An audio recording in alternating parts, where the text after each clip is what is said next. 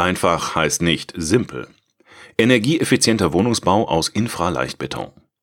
Ein Text mit anschließendem Kurzinterview von Susanne Ehrlinger aus dem Magazin Kontext, Ausgabe 1 2020. Mit dem Forschungsprojekt Einfach bauen der Technischen Universität München sollen ganzheitliche Strategien für energieeffizientes, einfaches Bauen entwickelt werden. In Bad Aibling werden mit einem Wohnungsbau aus Infraleichtbeton die Simulationen in die Praxis umgesetzt und die Daten anhand von Messungen überprüft. Wird das Bauen immer aufwendiger? Wird Klimaschutz an Gebäuden immer teurer und komplizierter? Und erreicht man mit dem enormen Aufwand überhaupt die geforderte Energieeffizienz? Diesen Entwicklungen und Überlegungen stellt die Technische Universität München (TUM) mit ihrem Forschungsvorhaben Integrale Strategien für energieeffizientes einfaches Bauen mit Holz, Leichtbeton und hochwärmedämmendem Mauerwerk. Untersuchung der Wechselwirkungen von Raum, Konstruktion und Gebäudetechnik neue Erkenntnisse entgegen mit ihrem Langzeitprojekt Einfach bauen tragen Architekten und Ingenieure der TUM unter Federführung von Architekt Florian Nagler, Professor am Lehrstuhl für Entwerfen und Konstruieren und eines der Gründungsmitglieder der Bundesstiftung Baukultur, dazu bei, Zitat, den Anfangspunkt zu einer neuen gegenläufigen Bauentwicklung zu markieren und so einen wichtigen Impuls in der deutschen Bauwirtschaft zu setzen nun werden die Forschungsergebnisse erstmals mit der Praxis abgeglichen, mit konkreten Wohnbauten, die sich in Nutzung befinden. Wie schneiden diese, nach Prinzipien des einfachen Bauens wirtschaftlich erstellt, in der Realität energetisch, auch unter Betrachtung eines differenzierten Nutzerverhaltens ab mit Unterstützung der Initiative Zukunft Bau des Bundesbauministeriums kann das Forschungsprojekt damit nun in die zweite Runde gehen. Die bislang simulierten Daten werden über einen längeren Zeitraum mit den Messungen in den drei Forschungshäusern im oberbayerischen Bad Aibling verglichen und evaluiert das kompakte, dreigeschossige Wohnhaus aus Infraleichtbeton ist der erste dieser drei monolithischen Bauten, die nach definierten Kriterien ausgeführt werden. Der Rohbau besteht aus 50 cm dicken, einschaligen Außenwänden, die aufgrund der Materialbeschaffenheit und Speichermasse des Infraleichtbetons ausreichende Wärmedämmung bieten. Das ausführende Bauunternehmen Watzlawick aus Brandenburg hat den Beton direkt aus dem Fahrmischer in Großflächenschalungen eingebracht eine sehr interessante Aufgabe, befindet Martin Watzlowick, der den Familienbetrieb in vierter Generation führt und zum ersten Mal mit Infraleichtbeton arbeitet. Fassade und Innenwände des Hauses bleiben gleichermaßen betonsichtig. An der Fassade legen die Baufacharbeiter Rauschbundbretter in die Schalung ein, um den charakteristischen Abdruck einer Brettmaserung zu erhalten. Darüber hinaus stellen die Architekten keine weiteren Anforderungen an die Oberflächengüte des Betons Aufgrund seiner Zuschläge, einem Blä-Glas-Gemisch, hat er eine sehr natürliche, authentische Anmutung. Unbewehrte Betonwände im Innern und 30 cm dicke Decken aus stahlfaserbewehrtem Beton erfüllen die Vorgaben an die Luftschalldämmung. Ein Bodenbelag, etwa Linoleum, erfüllt die Anforderungen an den Trittschall ohne weiteren Bodenaufbau der Entwurf von Florian Nagler Architekten sieht nach dem Motto Form follows Material Fensterausschnitte vor, die den Eigenschaften des Baumaterials entsprechen. Ihre angemessene Größe macht Sonnenschutz überflüssig. Im Falle des Betonhauses bildeten Betonfacharbeiter die Ausschnitte für die Rundbogenfenster mit minimaler Toleranz aus. Bauunternehmer Watzlowick und sein Team haben die Fensterleibungen so präzise gefertigt, dass die Holzfenster exakt eingepasst werden konnten und die Luftdichtigkeit mit einem Kompriband erfüllt wird die oberste Geschossdecke unter dem flach geneigten Satteldach wird einfach mit Holzwolle gedämmt. Auf einer kompakten Gesamtgrundfläche von 10 auf 20 Metern sind acht unterschiedlich große Wohneinheiten auf drei Geschossebenen so angeordnet, dass die Räume die Vorgaben optimal erfüllen, die sich aus der vorangegangenen Forschung ergeben haben. Über drei Meter hohe Räume und großzügig durchbrochene Wände, die fließende Übergänge erzeugen, sorgen bei dieser Schottenbauweise für einen weiteren Raumeindruck. Versorgungsleitungen verlaufen unter Fußleisten. Beheizt wird das Wohnhaus über ein Blockheizkraftwerk im Wohnquartier, das mit Holzhackschnitzeln befeuert wird, sich also eines nachwachsenden Rohstoffes bedient.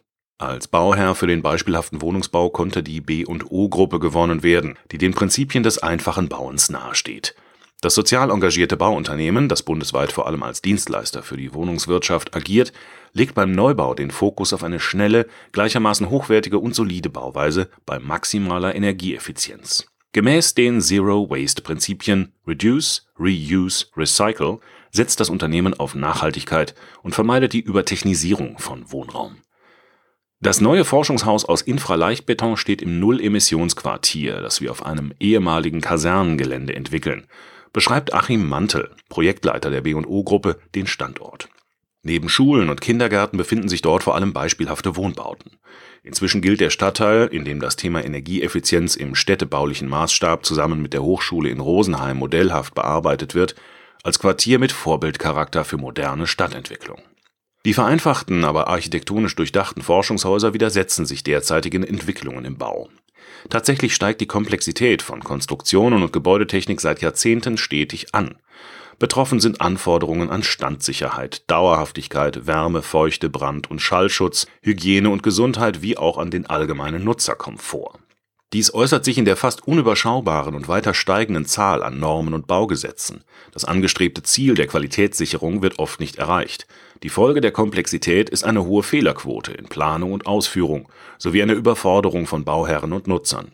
Hinsichtlich der Raumqualität ist der Standard in weiten Bereichen sogar gesunken, heißt es auf der Plattform von Einfach Bauen, dem wissenschaftlichen Verbund, der sich bemüht, diesen Tendenzen durch Forschung und Lehre neue Entwicklungen entgegenzusetzen der erste Forschungsabschnitt des Großprojekts hatte eine Parameterstudie auf Raumebene beinhaltet, bei der man zunächst drei Basisraummodelle unter ideal angesetzten Bedingungen definierte. Für den Bau dieser Base Cases wählte man drei heute hochentwickelte Materialien: Massivholz, hochwärmedämmendes Mauerwerk und Infraleichtbeton. Daraus wurden jeweils optimierte Konstruktionen, Raum und Technikkonzepte sowie Detaillösungen entwickelt Zunächst variierte man Raumparameter wie Geometrie, Fenstergröße, Glasart und Außenwanddicke, woraus sich allein über 2600 simulierte Varianten ergaben. Bestimmte Raumvarianten mit reduziertem Hüllflächenanteil, thermischen Speichermassen und angemessenen Fensterflächen erwiesen sich aufgrund des geringen Heizwärmebedarfs und der reduzierten Überhitzung im Sommer als optimal. In einem weiteren Schritt untersuchten und berechneten die Forscher diese simulierten Varianten auf Gebäudeebene die drei als bestmöglich erfassten Baukonstruktionen konnten dann rechnerisch mit Standardbauten und einem Niedrigenergiegebäude verglichen werden, und zwar bezüglich ihrer Umweltauswirkungen fokussiert auf das Treibhauspotenzial (Greenhouse Warming Potential, abgekürzt GWP) und die Lebenszykluskosten. Die Wissenschaftler gingen hier von einer Betriebsphase von 100 Jahren einschließlich Entsorgung aus. Es zeigte sich, dass von allen Einflussfaktoren das Verhalten der Nutzenden die Performance von Gebäuden am stärksten bestimmt Insgesamt bestätigen die Ergebnisse die dem Projekt zugrunde liegende Hypothese, dass einfache Wohngebäude mit hochwertiger und gleichzeitig suffizienter Architektur, robuster Baukonstruktion und reduzierter Gebäudetechnik hinsichtlich Ökobilanz und Lebenszykluskosten sowohl Standardwohngebäuden als auch aktuellen Passivhäusern überlegen sind. Es folgt ein Kurzinterview mit vier Fragen an den Projektleiter Tillmann Jarmer von Florian Nagler Architekten in München ist das Prinzip des einfachen Bauens nachhaltig? Entsprechend konzipiert sind Bauten aus massiven, natürlichen Baustoffen mit reduzierten Techniksystemen selbst Passivhäusern wirtschaftlich und energetisch überlegen. Denn tatsächlich wirkt der Mensch bei komplexen Niedrigenergiekonzepten als störender Faktor, weil er Energie mit seinem Lüftungsverhalten verpuffen lässt. Das energietechnische Konzept eines Gebäudes sollte den Nutzer nicht beschneiden, wir wollen den Bewohnern die Kontrolle über das Wohnklima zurückgeben. Also muss das Haus an sich effizient sein. Wie gehen Sie vor? Wir planen kompakte monolithische Baukonstruktionen, getrennt von der Haustechnik, sodass diese immer wieder flexibel verändert und an neue Erfordernisse oder Nutzungen angepasst werden kann. Ein Gedanke der Systemtrennung, der etwa in der Schweiz beim Bau schon weit verbreitet ist. Welche Vorteile bringt geringere Komplexität? Es entsteht weniger Aufwand im Bau und Betrieb. Zudem lassen sich die von der Konstruktion getrennten Installationen einfacher sanieren oder von effizienteren, im Laufe der Lebensdauer eines Hauses zu erwartenden Systemen austauschen. Zu jeder Zeit meinen Menschen mit ihrem Tun das Optimum erreicht zu haben. Es zeigt sich aber immer wieder, dass technische Weiterentwicklungen schneller kommen als gedacht. Einfach, aber nicht simpel?